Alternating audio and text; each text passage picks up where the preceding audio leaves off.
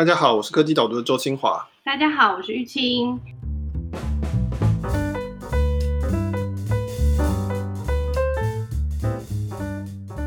Michael，你收到很多我们听众还有会员来信，告诉我们，嗯、呃，科技导读的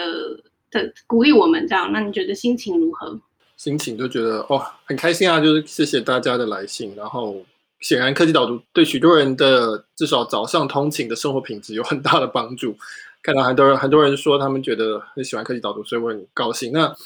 只是说，因为很多人都写的有点沉重，就说啊很难过这样，所以读到最后我也有点难过这样。就是我本来自己没有非常的难过，因为当然会觉得有点可惜啊，或者有觉得有点舍弃了什么，但是没有到很难过。但是看了大家的信之后，反而越来越难过。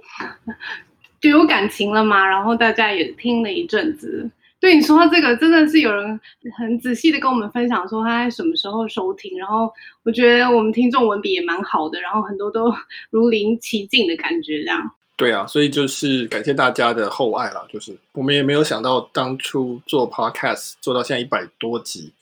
会变成这个样子。当初其实就是我想说要把我的文章用讲的一遍，然后可以触及到不同的听众，这作为行销的管道，当然是希望大家来订电子报，然后后来就。找了玉清来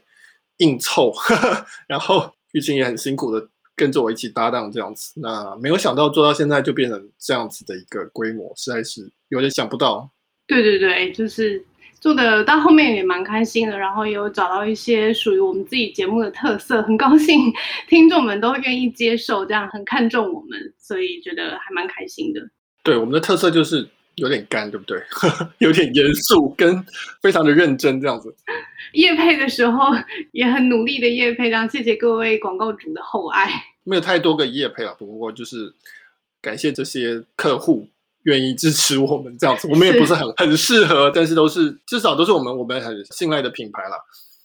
对，我们这一集就是额外的一集，专门是 Q&A 回答听众对科技导读 Podcast 或是对我们网站电子报的一些问题，很感谢大家寄信给我们，然后我们整理了一些比较多人问的问题，然后我们今天就来回答他们这样子。对，我们本来目的是希望回答跟这个 podcast 有关的，不过大家都对科技导读本身，还有或是你写作过程都还蛮有兴趣的，这样，那所以我们大概把这些问题都整理起来。那可能有些题目是蛮多人都有问到的，所以我们会把它重新的整理一次，这样，所以可能跟你一开始呃写出来的题目会稍微有点不一样，的。我们大概分了几个主轴，那第一个部分是蛮多人好奇的，就是说我制作的过程。所以首先就先来问问看，Michael，你写作的过程中从无到有，那挑选主题、收集资料、内容整理到出产成一篇文章，大概需要看多少的资料？每一篇电子报大概都是写一天左右，那一天就是从早上大概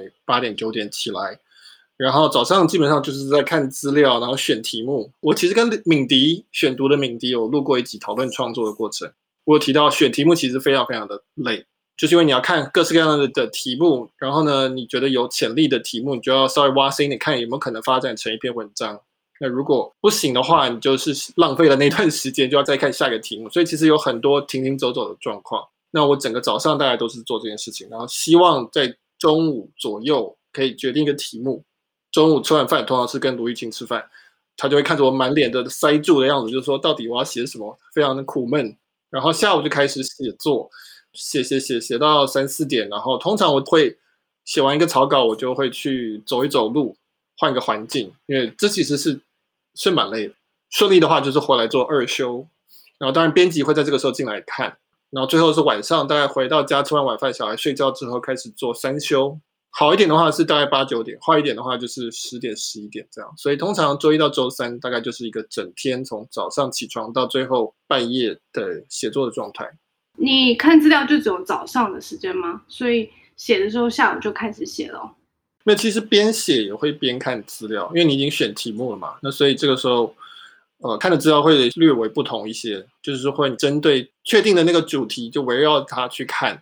说有什么想要去衍生的一些讨论啊，或是论点啊等等，所以看法比较不一样。但是那个时候因为已经开始写了，有一个明确的方向了，所以这个时候看资料其实是相对算愉快的，而且是比较顺畅的。你就是在过关嘛，对不对？就是一路的想办法破关。那这其实是一个很有进度的事情。但是前面在找题目，这是一个我们叫做闲晃，就是东走走西看看。那那个其实很累，就是因为真的不知道最后会选到哪一个题目是可以的。所以有时候可能有时候到下午都还没有选出来，那时候就真的很累。对，我刚刚正要补充，就是他 Michael 刚刚讲的部分其实是比较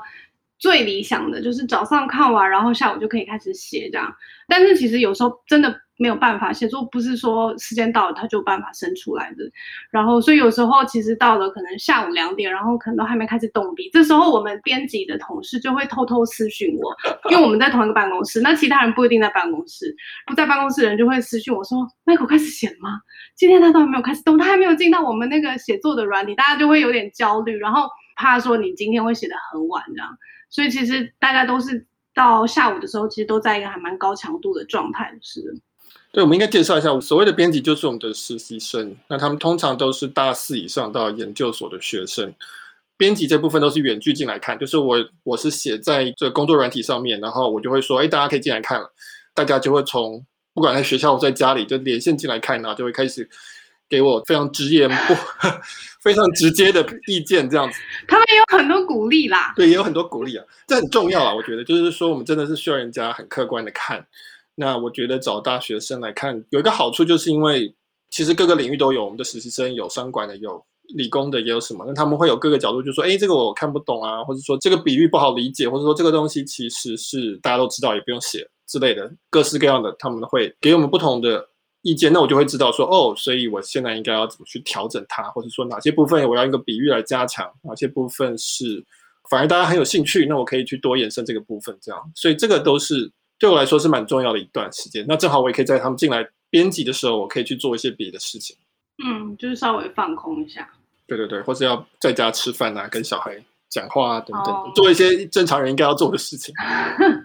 对，这里真的是要谢谢我们的编辑，因为他们我们刚刚提到是一到三就是写作日嘛，然后也是他们的编辑日。那其实他们不一定这时候，有时候有些人要上课啊，参与讨论或什么，但他们都是使命必达，就是时间到了，然后他们就会。进到那个软体上面，所以这边也是要非常的感谢他们。他们好像觉得很愉快的样子，就是可以批评我，明明就很多鼓励。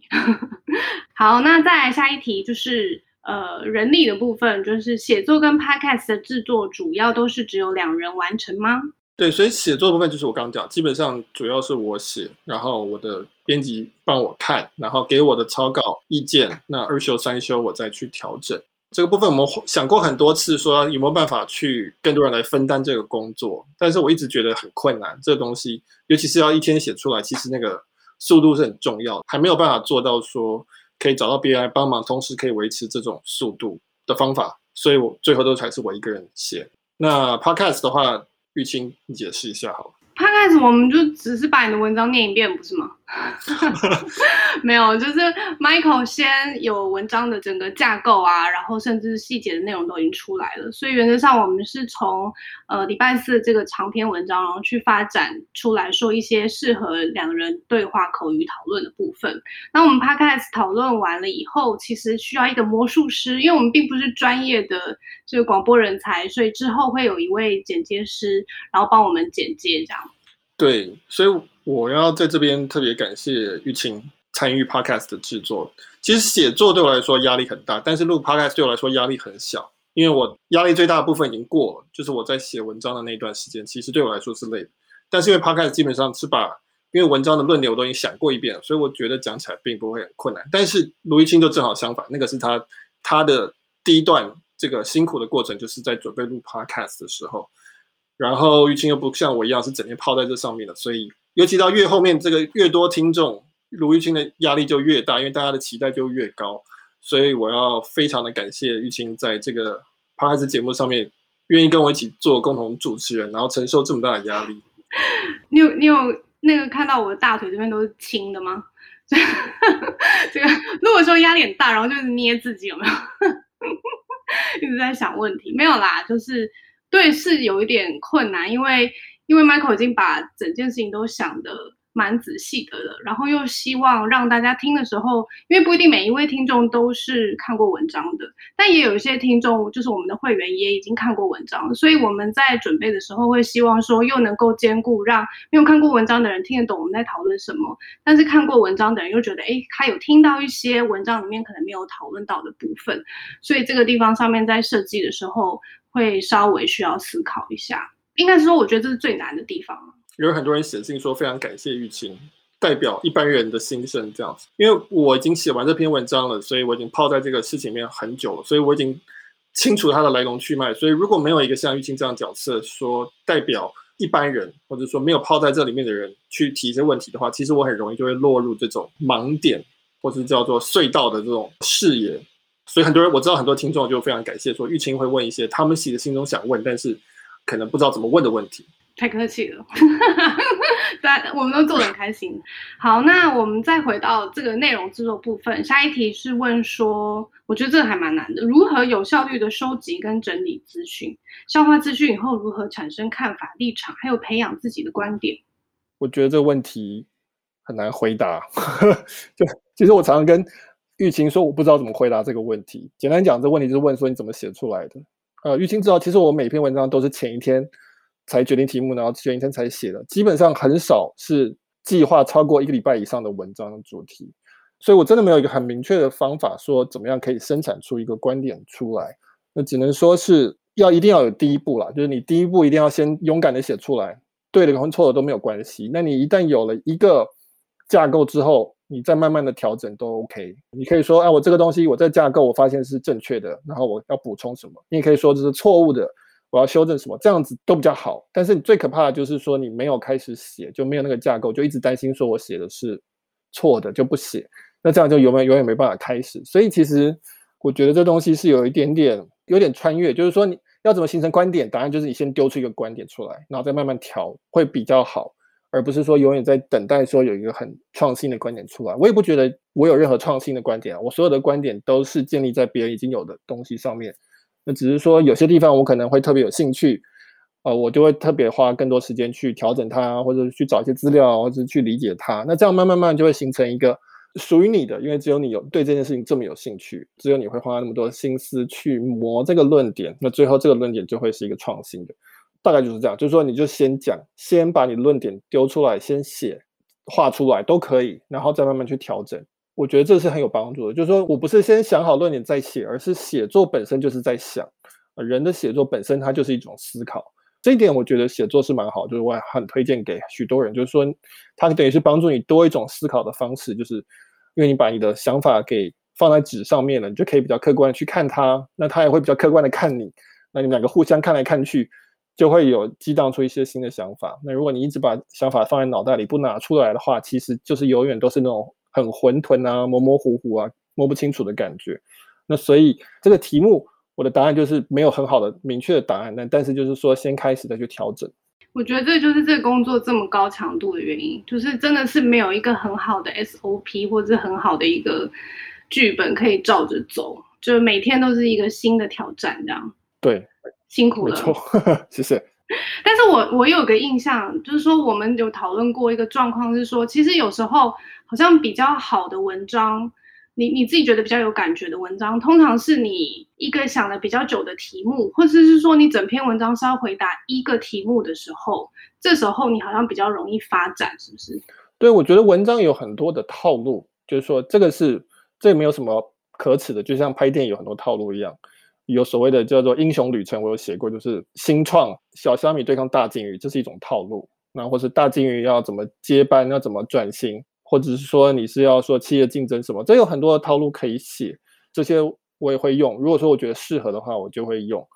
那但是我自己觉得写起来最有挑战性，也最有趣，通常也是回响最大的，就是一些我心里面某一种恐惧，或是我心里中感觉到的一种困惑。然后我觉得是大家都有类似，但是没有人把它描述出来的时候，那这个时候我就会去试图把它描述出来。当然，我描述出来我不一定有一个很好的分析或者解决之道什么的，但是我就是把它描述出来，让这个东西变得更清晰。那这样很多人就可以进来去讨论它。通常我发现我写了之后也会有一些比较建设性的答案出来了。那但是这一类的题目就是说，你描述一个很诚实的你的一个疑惑，你的一个不懂的地方，你的一个恐惧，或是你观察到一个为什么没有人在讨论，明明就很明确的一个现象的时候，这一类题目通常是我觉得就是所谓的卖作文或是报文。这种题目通常也会酝酿比较久，因为你就会恐惧嘛，所以就不敢碰嘛。等到一直到某一天真的有受不了，我一定要写才行。那这东西一直在。啊，否则它会吞噬我的心灵，这样子。通常这个时候会出现的就是一个不错的作品，至少是一个大胆的作品啊。就刚刚 Michael 前面有提到说，我们如果是还在办公室工作的时候，中午会一起吃饭嘛，然后遇到写文章的时候，如果有聊到题目的话，然后每次一讲到这个题目，我就一喜一忧，这样喜的就是说啊，这应该是好文章，就是因为我也在旁边观察很久，然后我知道这个它。比较融会贯通，或者说它是一个围绕着一个大家心里面可能想过、有感觉，但是没有人好好陈述出来的问题。但是优的部分就是我知道这一边这种文章通常也都特别难写，就是这个大概是属于那种半夜才能截稿的时候。对，这个真的是没有办法。我觉得写写久了会发现说，啊，有些是比较容易安打的，那有些像这种就是比较偏全雷打型，就是你要不然就是三振，要不然就是全雷打。所以也不能常干这种事情，对对对，这个对身心的压力很大。对对，这需要调配一下，需要调配。好，那下一题是非常多人问，几乎每一个来信问 Podcast 的都有提到，就是说没有了科技导读，可不可以推荐一些呃类似像科技导读这样子的电子报或任何的媒体的形式 Podcast 文章、网站、粉丝页等等，或者是说你自己有没有在追踪的科技商业的记者、评论者？那让大家之后如果关心这样子的题材主题的时候，还是可以继续追踪的。我整理一下，很多人问这个问题，那我要先说，我比较少看中文的啊，这是事实。我会列一些我觉得还不错，或是很多人跟我推荐觉得不错的，在这一次节目的节目叙述里面。那我可以口头上讲一些，比如说在国内的话，我知道，比如说曼报曼尼做的，曼尼来过我们的节目好几次。那 Mula 也来跟我们节目，他的科技巨头节嘛，专门讲科技巨头，还有比较偏投资的，我觉得也不错。王波塔，他是总理经济出书很多，而且这个很他有一个专业的团队在做这个事情，所以我觉得也很不错。那夜郎译文笔记，如果是偏媒体类的，我觉得这个是他主要是在脸书啊，我看起来，那我觉得也很有趣，就是他会喜欢讨论一些媒体的商业的部分，这个跟我我以前写比较多，现在写比较少的东西。区块是我们好朋友许明恩做的讨论区块链的部分，我觉得也很好。那我看的国外的部分的话，我英文的看的真的是多很多了。那如果是新闻资料来源，我最常看的是 Techmeme，那还有另外是 Hacker News，就是一个论坛。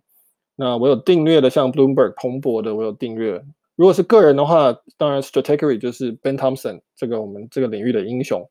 他一直在做。那 Benedict Evans 是创投自己在做也不错，然后我后来也看蛮多财务金融类的，比如说一位叫做 Byron Hubbard，他有一个叫 Substack 上面的叫做 The Difference 的 Diff D I F F 不错，Matt Levine 那他在 Bloomberg 上面有个专栏，这是一个高盛出来的写金融也不错，Matthew Ball 是写媒体跟游戏的，我觉得也写不错，有一位 Alex Danko，但现在比较少，他后来跑去 Shopify 工作也还不错。呃，我后来越看越抽象了。我觉得，尤其是个人订阅类的，我看的东西会比较越抽象的主题。还有比如说像 podcast 的话，我其实后来很少在台湾很少听 podcast，因为台湾没有我没有通勤，所以比较没有机会。那我之前比较常看的，比如说 Tim Ferriss 的节目，我会挑里面的一些主题听。还有像以前我很喜欢听一个叫做 How I Built This，美国 NPR 做的一个，都是讲创业的，很有趣。A16Z 大家可能。台湾的科技业会比较知道一个创投做的，那台湾的中文的 podcast，比如说宝博士的 podcast，专门讲区块链、区块式的 podcast，刚提到许明安的 podcast，那还有像百灵果啊、古癌啊、敏迪啊，这些都算是好朋友，这样子都算是做比较久都会认识的，还蛮多人推荐的 podcast。另外我要提一下，就是说我的我的文章很多开头都是用中文的报道，因为我一直觉得说我应该要。去多分一些流量给台湾的科技媒体，因为我觉得这其实是蛮辛苦的工作，而且我很感谢他们，不管是翻译外电或是去自己写报道，我觉得都是非常重要的事情。那所以我最常引用的第一个大概是科技新报，我觉得 Tech News 他们做的一直都不错，IT Home 我也觉得做的不错。那数位时代好朋友 Inside 也是我们的朋友，呃，现在是关键评论网上面的媒体。那我常常看那个叫做科技产业资讯室。STPI 这是一个公部门的一个电子报，我觉得资料也很详尽。就说我看的东西大概分成，就是新闻类，所谓的即时新闻，当天去看说主题的，还有一些就是比较个人部落格，像我自己写的这种东西的，就是我刚个人订阅的。我反而比较少看一些像什么券商的报告啊。或者是说，我知道台湾很多人看 Catherine Woods，就是什么新创女王，最近很红。我比较少看券商报告类的去写，我也不知道为什么。我我手上也有啊，也会人寄给我，但是我比较少去参考那些，就是大概是这样。所以我会列在那个节目叙述里面给大家看。我记得你是不是脸书上面有分享过你制作内容的一个简报？对，我曾经在脸书上面分享过一个简报，是我那个时候去一家科技媒体分享。就是我怎么制作的内容，然后其中也有列出这些资讯来源，所以我我也会加上连接，连到我个人的脸书的那一篇贴文给大家参考。果然是做了四年不止哈，但是至少科技导读部分有四年这样，累积了这么大量的资料库。好，那我们下一题就是大家对 Michael 很有兴趣的部分，是跟 Michael 本人比较相关的。那第一个部分是跟你的。制作内容的心路历程比较关系的，你是怎么样产出这么高品质、高质感的内容？你需要经历什么？这听起来好像要经历什么创伤才行，是不是？不是，我觉得应该要走过火烤之类，就是一个地狱之路的感觉。OK，我觉得每个人要发展他自己的强项跟特色了。我的背景就是说，因为我原本是念生物的，我念到硕士，我原本是科学家。后来去念法律，所以法律会给你所谓的叫逻辑训练嘛，辩证的训练。那所以这个就是我比较擅长的部分，就是说科技的部分是很强调说证据啊，很强调说你去检验这些资料，就你的论点有没有支撑等等。法律部分其实我觉得在写作上面对我来说，除了逻辑之外，它最大的训练是说我可以从很多角度去看同一件事情。因为在法庭上面，通常就是要练习说，哎，我从原告跟被告，或者从法官啊，或者是说从国会的角度去看一个事情。那我觉得我的写作就会比较融入这些特色，所以我会觉得说一个啊、呃，我自己喜欢的写作的话是，当然要好懂，然后要有说服力，但他同学应该是基本上是理性的，就是说他是建立在证据上面，然后你可以很清楚的讲出你的推理过程，那别人可以质疑你，也可以很清楚的质疑说，哎，我觉得这一段的论证有问题，那我们可以去讨论或是去回复去修改这个事情。我觉得这是我写作，可能大家会觉得。至少读起来是顺畅的原因是这样，就是说它的逻辑性应该是清楚的。那我觉得有一些人的写作不是我喜欢的，可能他就是偏向于啊，我可能是用情感去把它串起来，或是我可能是用某种气氛去把它串起来，而不是说是一个逻辑一层一层的去推。这不能说有没有好坏，那但是我因为我写的是这种是论说文嘛，那所以我觉得我比较喜欢我这种写法。我相信每个人的不同的背景，他会发展出不同的写法。像我的兴趣，因为我也不是实际上做投资的人，或是说，啊、我也不是会计的人，所以我就不会写的很会计，或者不会写的很市场面啊，或者很什么营收数字多少，成长几 percent。我觉得那个是另外一种专业，我写的就会比较稍微理论一点，比较着重于动态的一个竞争关系，还有科技对人文、对社会的影响，这都是我有兴趣的题目。我觉得这就是每个人的背景会导致于他，如果是以写作来讲，也会写作出不同的东西。那我蛮好奇，所以你是从一开始这个风格你就找到的吗？还是说你也是一路一路慢慢这样确认过来的？我觉得我是一路模仿过来的，因为你一开始没有信心嘛，所以你写的时候你会模仿你觉得很欣赏的人的写法。那你会说，哎，比如说 Ben Thompson，我会一开始会模仿他，或者说，哎，你发现很多人都喜欢看某一个不知道分析师或是券商的报告。有一阵子，我觉得我也很常从那种啊市场营收。市占几比几，然后要画图之类的。可是你慢慢慢慢，你就会发现说，会找到一个你自己有兴趣的、你喜欢的一个比较走的写的方式。那别人那个时候也会有共鸣。当你真的找到你自己的声音的时候，所以我现在很多时候有一个题目出来，比如我看一个新闻，我反而会故意的，比如说我不要看 Ben Thompson 的东西，我先写再说。我不要看谁谁谁，或者我我所有外部的评论我都先不看，我就先写。写完之后我再来看，然后就对照说，哎，那这个部分我觉得我写的其实这部分比较好。或者说我这部分写的不够好，哪些地方可以去调整？或者说，哎，那别人用了哪一个方式去呈现这个问题，我觉得是很犀利的，很有道理的。那我这时候就拿来用。所以我觉得点子是刚刚讲没有什么原创性的点子，我觉得写作风格也没有什么很原创性的写作风格。但是你就是慢慢慢慢去找到属于自己的，你觉得舒服的那一种样子，大概是这样。就听起来是一个还蛮辛苦的历程，是。那下一题是大家会希望你可以聊一聊，说你是怎么样走到这么 informative 的状态？他说我 informative 就是很很能够给予资讯。OK，我我觉得是这样子，我觉得大概是要提纲挈领。中文有句话是这样，就是说你必须要能够从一些事情里面找到一个共同的原则出来。你找到共同原则，就可以比较理解很多事情的发展，就不会迷失在那些细节里面了。那你要怎么样从事实里面去归纳也好，或是去提取其中的规则？那这个就是我刚讲的比较抽象的部分。就是我后来为什么会对抽象的东西很有兴趣，就是因为。理论这个东西是，它虽然非常不实务，但是它它可以去让你很快的理解很多事情，所以我们还是需要理论才能够去规模化的去处理一些你以前没见过的东西，或者以前没见过的议题。否则的话，如果全部都是实物的话，有些人很主张说啊，这些都理论，实际上来做根本就不是这样，实际上来做会有这个问题、这个问题、这个问题。那这当然是对的，但是。理论有它有它的局限，但它有它的功能性，就是说理论的东西可以让帮助你去处理你还没碰过的问题，因为它不是纯粹的经验主义。所以人家跟我问一个问题说：“哎，这个事情，那我不见得有详细的去理解那个事情，但是我如果来回对答之后，我大概知道它的一些背景之后，我大概就可以从呃一些我以前归纳出来的理论或是模型去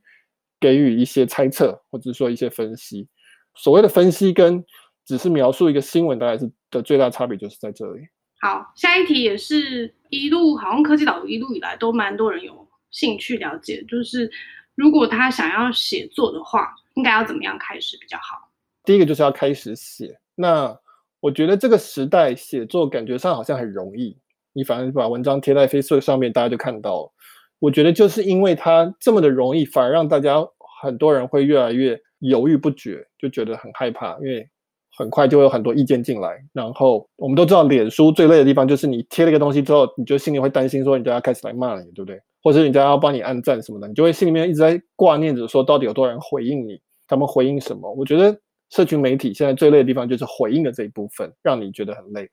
所以我可以理解啊，就是很多人说他可能想要尝试写作，但是他会觉得说不知道该怎么开始，或者觉得害怕开始。但是我觉得写作真的没有什么。第二种方法，你就是真的要开始写，然后写好写坏，最后都有可能会变好。那但是不写的话没有办法。那我以前我很早就开始写个人部落格，在个人部落格的时代，所以我可能比较幸运，就是说我开始喜欢写作的时候，没有这么可怕的这么多的回应一下子会涌过来，然后万一写错什么东西，就马上被扩散出去。这样就是部落格时代没有那么夸张，尤其是在飞速之前的部落格时代。如果说真的有些人是说担心说写作的心理压力很大的话，也许你可以给自己增加一点摩擦力，就是你写作，你用纸跟笔写也好，只给你亲近的人看也好，或者你就写成像 email 一样，因为 email 比较难转贴嘛，我觉得也可以哦。或者说你不是喜欢写作，现在很多人都是比较喜欢用录影的，用声音啊，因为比较直觉，我觉得也不错。我觉得写作有它独特的优势啦，哦，甚至是写日记也可以，就是先开始写再说。对，我觉得动笔的那一刻应该是最。犹豫的时候，不过写下去，而且听起来也是要持续的写，对吗？就是说，呃，试着写一段时间，大概都可以找到一个属于自己的特色，或者是说知道自己擅长讨论的题目等等。对啊，我觉得这要看他为什么而写了。身为一个喜欢写作的人，我真的觉得写作对我帮助很大。就算不是说什么赚钱或名气这些，跟外部认可完全没有关系，只是我理清我的思绪。啊，不管是公司上面的、营运上的，或是个人、家庭啊什么的，都可以。就是说，我觉得都很有帮助。因为我刚刚讲的，写作就是思考本身，它就是在思考。如果你不写的话，其实思考就是总是没有办法很清晰。那我觉得写作是很有帮助的，所以我是蛮推荐大家写作。我也常常提到说，现在很多科技业重要的人士，戏骨的每一个都会写。Jeff Bezos 这亚马逊这个很会写，贾伯斯很会写，马克·佐伯格其实很会写。现在 Stripe 的两个创办人都很会写，我觉得这个是对于厘清思绪是很有帮助的。嗯，那我帮大家问一个比较细一点的问题哈，就是我知道你也会在 Facebook 上面分享你的看法，然后那当然你也有写科技角度的文章等等，那你在这两种写作上面会有什么不同吗？脸书上面我现在越写越越小心，因为就是我刚刚前面讲了，就是你写了之后就有一堆东西过来，然后就是我觉得。批评不是问题，但是就是如果是没有脑的批评，那就觉得很累。我觉得在脸书上写就会越写越含糊，不像文章可以它是一个完整的东西，因为我写的东西越长，比如说我写电子报三千字，那我就越不会遭受到那些无脑的攻击，因为那些人无脑的攻击，起码要先看完三千字的文章，他们就觉得很累，所以他们就会放弃。所以我提高了他们无脑攻击我的摩擦力。但是脸书最厉害的就是降低这个摩擦力嘛。我觉得很多的所谓的意见领袖，什么网红，他最后在 Facebook 上面讲的话，都会越来越含糊，然后都会越来越怎么读都可以，然后或者是就是越来越不讲话，就是这个原因，就是因为反正你不管怎么讲，都会有一边的人攻击你。那我觉得这是蛮可惜的。脸书它的触及非常的好，扩散非常的快，但是比较适合某一种不怕被攻击的人格。那我其实是还有点怕被攻击的。是，然后那但是呃在。导读这边的时候，你就是就像你刚刚前面也提到蛮多次，就是是一步一步去讨论今天的这个主题的，所以在这个长文，在这个字数的堆叠之下，也让大家比较可以理解在讨论的本质跟你最后提出来的观点这样。对，我觉得脸书相对会比较适合，比如说故事，比如说诗，因为这种都是那种怎么解读都可以的东西，你知道吗？或者是个人经验的那些东西。它会比较适合这个媒体，因为大家就是很容易很有认同，或是啊，就是觉得不管是觉得很感人，或是觉得很生气，或是干嘛啊，因为它基本上是一个社群嘛，所以你等于是跟一个一整个电影院人同时在讲，然后电影院会有一种独特的气氛，是一个人看文章没有的，它是一个共同性的，所以这时候会很容易整个群众的情绪起来，它比较适合这种类型，我觉得的内容。但是如果我要处理的是比较很理性的商业策略的东西呢，我觉得在脸书上面并没有特别适合。所以大家看脸书的时候，如果觉得情绪很激昂的时候是非常正常的，因为它就是特别适合这样子的内容。因为你觉得你就是跟上千万人同时在看一个东西嘛，就像大家去看 NBA 球赛，在跟上万人一起看，你就会情绪就一定会跟着激动起来。我觉得你讲的很开心，我觉得你还是继续在脸书上多分享哦。真的吗？好，那下一题回到我们 Podcast，这一题还蛮好玩的。呃，想请问一下，你在录 podcast 的时候会有什么特殊的习惯？你比如说，你会不会喝需要喝一杯水，或者喜欢坐在沙发上录等等？哦，这个我们两个人现在已经练出一整套，我们发现我们不能做的事情，比如说不能喝冰的，然后也不能喝咖啡，因为咖啡会锁喉。我们啦，我们两个会锁喉，对，对对对。还有什么不能甩笔，声音会被录进去。是，就是很多那个跟音质有关的部分，我们会蛮小心的。因为我们之前有发生过比较多次的噪音，但是我知道你有一件事情很重要，而且你的实习生还有帮你制作一个东西，叫做一个一个牌子，上面写着“呼吸”两个字。因为我因为我讲太急的时候，我就会忘记呼吸，然后那个声音速度就会很快。等到我呼吸的时候，就会呼吸声非常的大声，然后所有听 podcast 戴着耳机的人就会吓一跳，这样子。两倍速，赶快再调回来。听，好像说听我们节目都不需要两倍速的样子。对对对，所以就是提醒自己要呼吸，要放慢，因为其实放慢也比较有趣啊，就是那个对话比较生动一点，否则的话会变得很像演讲。尤其是我们这种形态内容的节目，特别要注意这件事情，就是不能够走到一个非常硬又很干的这种演讲的状态，还是要回到一个对话的 podcast 的形式。对对对，因为毕竟是两个人的。你有什么特殊习惯吗？就是我自己发现录 podcast 是一个能量还蛮高的事情，就是比如说像我们。对，你现在喝水非常好。我们今天远距录音，然后看得到 Michael 在喝水，这个时候我就会帮他鼓掌。然后因为我平常都要提醒他要喝水，但是我发现录 Podcast 是一个非常耗能的事情，就是你要一边思考，然后一边讲话，然后你讲话的语气又必须要一致，然后也不能够太就是沉闷或者什么的，所以它其实是一个蛮需要控制自己在消耗这整段，你必须要让整段节目听起来有个一致性，然后有个愉悦性。保持他的这个，所以我们非常佩服有在录 podcast 的所有 podcaster 们，或者是录制节目的人，我觉得都非常的厉害。我们只是录一周，只是录一次，然后大概是三十分钟左右，但是就需要做这么多的准备。对，因为它基本上还是表演嘛，它就不是一个只有我们两个人会听到的真正的聊天。虽然听起来很像聊天，但其实它是一个表演艺术。你很清楚的知道说会有很多人听到，所以你这时候的一切其实都是费工的，都是要去创作出来的。就跟写文章一样，其实这个也是都是劳力活。是是是，然后下一题是跟之后的 podcast 有关系的，会不会持续经营 podcast，或者是有没有可能推出付费订阅制的 podcast？这一题也是非常多人问的。对，我的答案就是说，我现在没有这个考虑，没有这样打算。那未来会不会有一天反悔？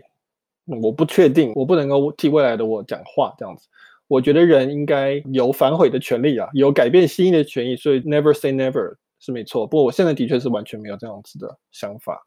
玉清有想要继续录 podcast 吗？就我们没有在铺路啦，没有在为说什么三个月后复出铺路这样子，但就是现在是说休息，就是真的是休息了。不过的确就是看以后未来的发展这样。对，我也觉得真的可以好好休息一下。那个 Michael 真的是辛苦了。下一题的话就是刚刚问的是 Podcast 之后的发展，那也有问问题是问说对于科技导读的未来很好奇，说下一步会怎么样？比如说会不会在杂志上写专栏？还是会不会出书呢？所以科技导读也一样，就是说我也我也目前没有完全没有任何打算要继续经营科技导读这一个网站或是电子报。那出书是一直有在谈，但是一直都无疾而终，因为我觉得写书好困难哦。我觉得写书真是一件令人害怕的事情。对，所以很多有有不少出版社来跟我讲说，希望比如说集结成册啊，或者是怎么样去做一个比较有系统性的东西。我觉得还蛮。有趣的，然后我也觉得这个事情，如果有一本出了一本自己的书，好像也是一个很不错的一个啊，不管是里程碑还是纪念。但是我也没有任何明确的计划或是进度。我真的觉得写书还蛮困难的，不知道为什么。等下等下，可能这是一个开放的意思吗？就是说，如果有提案或者是什么的话，还是可以跟你联络这样子吗？就是已经有跟我联络了，所以再跟我联络也我不觉得会有什么新的可能性出来。现在是卡在我自己的身上，如果真的要做的话。但我觉得，说实话，有一个很大的问题是说，出书本身并不是非常赚钱，在台湾，相对于比如说我写电子报的这个收入来讲，其实是差非常多的。说实话，所以这个财务的诱因也没有很大。那如果要做的话，其实就是某种形式的自我实现这样子。那可是我也没有说非常的有这个动力要这样做了。我说实话，所以这个东西就是这点子还有蛮有趣的，但是有没有有趣到说我真的要花那个力气去做？我现在是还没有啊。这样回答非常非常的诚实，但是就是可能会大家会觉得有点不够清楚。我觉得就是说，可能一般想说啊，我们集结科技导读的文章或者是什么出书，这个可能对你来说都，如果说要达到这种自我实现的价值上面的话，可能都还不够有吸引力，就必须要是一个真的，比如说有一些创新的，或者是说你之前没有尝试过的。主题或者是写法，我觉得可能会比较有趣吧。以前我们好像有讨论过，说可能写成一个故事啊，或者什么，那可能尝试起来就会比较有趣。但是的确难度就非常的高，就是因为没做过的事情难度都很高啦。对，所以我把书看的，因为我也很喜欢看书了，可能我对书的期待值也蛮高的。那我就觉得我自己可能没有办法满足我那个期待值，所以一直都没有很大的内部动力以及外部的诱因去做这件事情。嗯哼，好，那下一个是关于科技导读目前的网站的问题，这个非常多人问，一直到现在都还有人寄信来问说，有没有机会可以付费或者是单篇购买科技导读会员限定的文章，然后或者是说科技导读有没有，这题是帮我们实习生问的，因为他们好像蛮热烈的问说，呃，科技导读会不会推出周边商品的计划，或者是发一个科技导读的 NFT？呃，首先单篇文章我们是没有这个计划要开放卖，因为我觉得这个东西就是我们要像烟火一样灿烂的时候就要收起来这样子。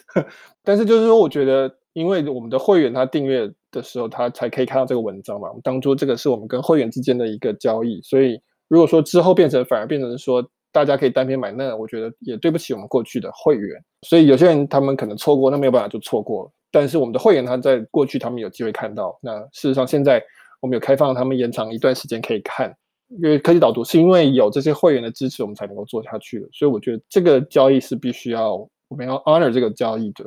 那周边商品，我们其实在结束科技导读之前是还蛮认真的在讨论要发 NFT 这件事情的，那但是我们一直没有想到一个有趣的发法，呃，我也是觉得说只是光单纯的发，我觉得。呃，有点无聊，然后有一点像是就是来捞一票钱的感觉，所以我内部有在讨论说有没有什么比较有趣的玩法可以来做。那就是可惜啊，就是到我们决定终止之前还没有想出来，所以我们现在也还没有这样做。目前我也没有任何的想法要做这个 NFT，所以我们目前是没有这个想法要做 NFT 的。对，因为我们自己是做付费内容出来，我们还蛮看重跟会员之间的承诺的。虽然很多会员其实也有告诉我们说。如果你们出一个这个付费文章集结的这个产品的话，我们很高兴，然后我们也会购买等等的。那但是我们觉得说，原来付钱的这个承诺，就是当时他能够看到这个文章的一个承诺。那如果等到我们结束，这个承诺依旧存在的，所以我们也不想要打破这个约定。这样，那 NFT 就对啊，有点可惜。那也是卡在我们自己身上，就是我们也是不想要乱试一次，所以也是想了蛮多的。那个时候，实习生们其实提出了很多很有趣的方案，不过在制作上面，再加上原来就要做内容的部分，所以其实人力上面也是有点吃紧，所以后来也没有推出这样。就是说，我现在讲的就是我们此时此刻的状态啦。目前的决定是这个样子，没有想要做周边，没有提供这些 NFT 等等。但是如果我们突然某一天想到一个比较有趣的，我们会做，呵 呵那那个时候再拿出来。好，然后下一题是，我觉得这个是一路以来也是一直都有听众偶尔都会私讯或者是在我们粉丝页留言，然后或来信来问的，就是说在现在这么多的资讯又这么多的创新，常常会让人觉得很疲劳，有跟不上。觉得说我们在这样子的时代里面，应该要怎么样维持一种平衡的状态？你会有这样子的感受吗？你会特别做什么事情来应对这样子的状况？对，这个是我深刻的感觉是这样。我其实还好像还写了一篇文章，专门来讨论这件事情。就是我觉得现在的东西都非常的及时，资讯都非常的快。那我觉得人类的演化没有跟上这个速度。人类演化不是这么快的，人类并不是说可以天生就可以。处理这么多人脑袋的事情，同时连接到你的头上，所以我觉得这本质上是一个不健康的状态。这也是一部分为什么我们后来要决定要终止科技导读。我觉得就是因为我做这工作是，我开玩笑说我是空气清净机嘛，对不对？我要过滤那些杂讯，然后吐出一些资讯出来。那当然，空气清净机做久了就会，你的滤网就会很脏，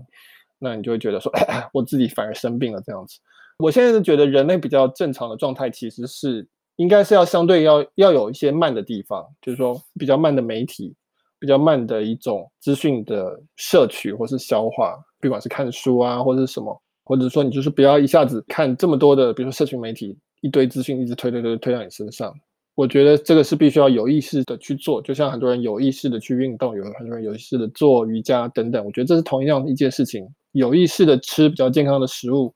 更有意识的去吃一些比较健康的精神食粮，那我觉得这是一个现代人的一大挑战。那我觉得比较麻烦的问题就是说，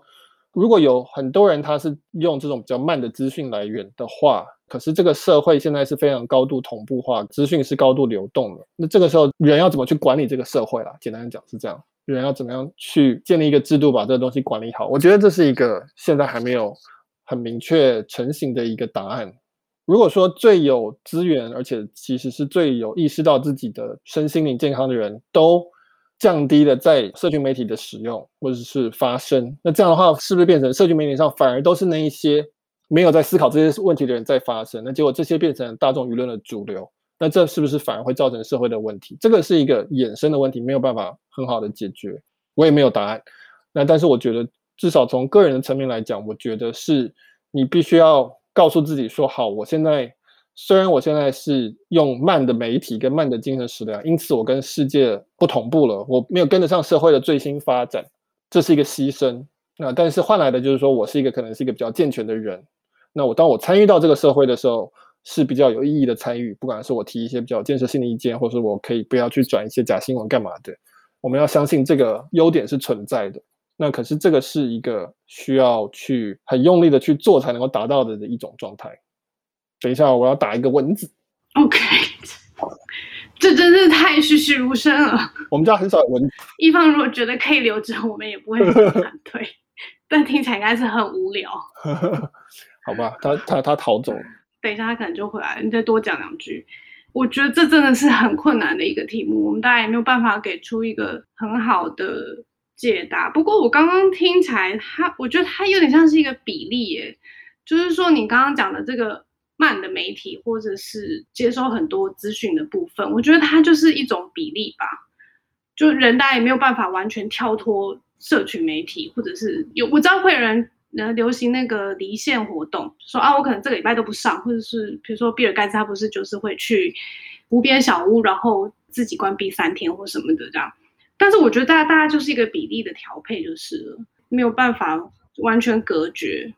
对，像我过去一个多礼拜，因为我们现在是台湾三级警戒嘛，基本上我都是跟家人、小孩关在家里，小孩在家里上课，然后我基本上也失业了，所以没有什么工作以外的事情，所以我就是在专心的，就是类似家庭主妇的概念。那其实我现在的时间观念就越来越恍惚，这样我已经分不清楚今天是礼拜几了，因为每天其实都很像。那我也没有去很常上 Facebook 或是看说现在有发生什么事情。然后，所以你心里面就会一种恐慌说，啊，我跟这个世界失联了，或者是说，哎，这个世界少了一个我自认是理智的人嘛，所以我就会说，啊，这个台湾少了一个理智的声音去参与，会不会因此这个社会会不会完蛋？这样子是不是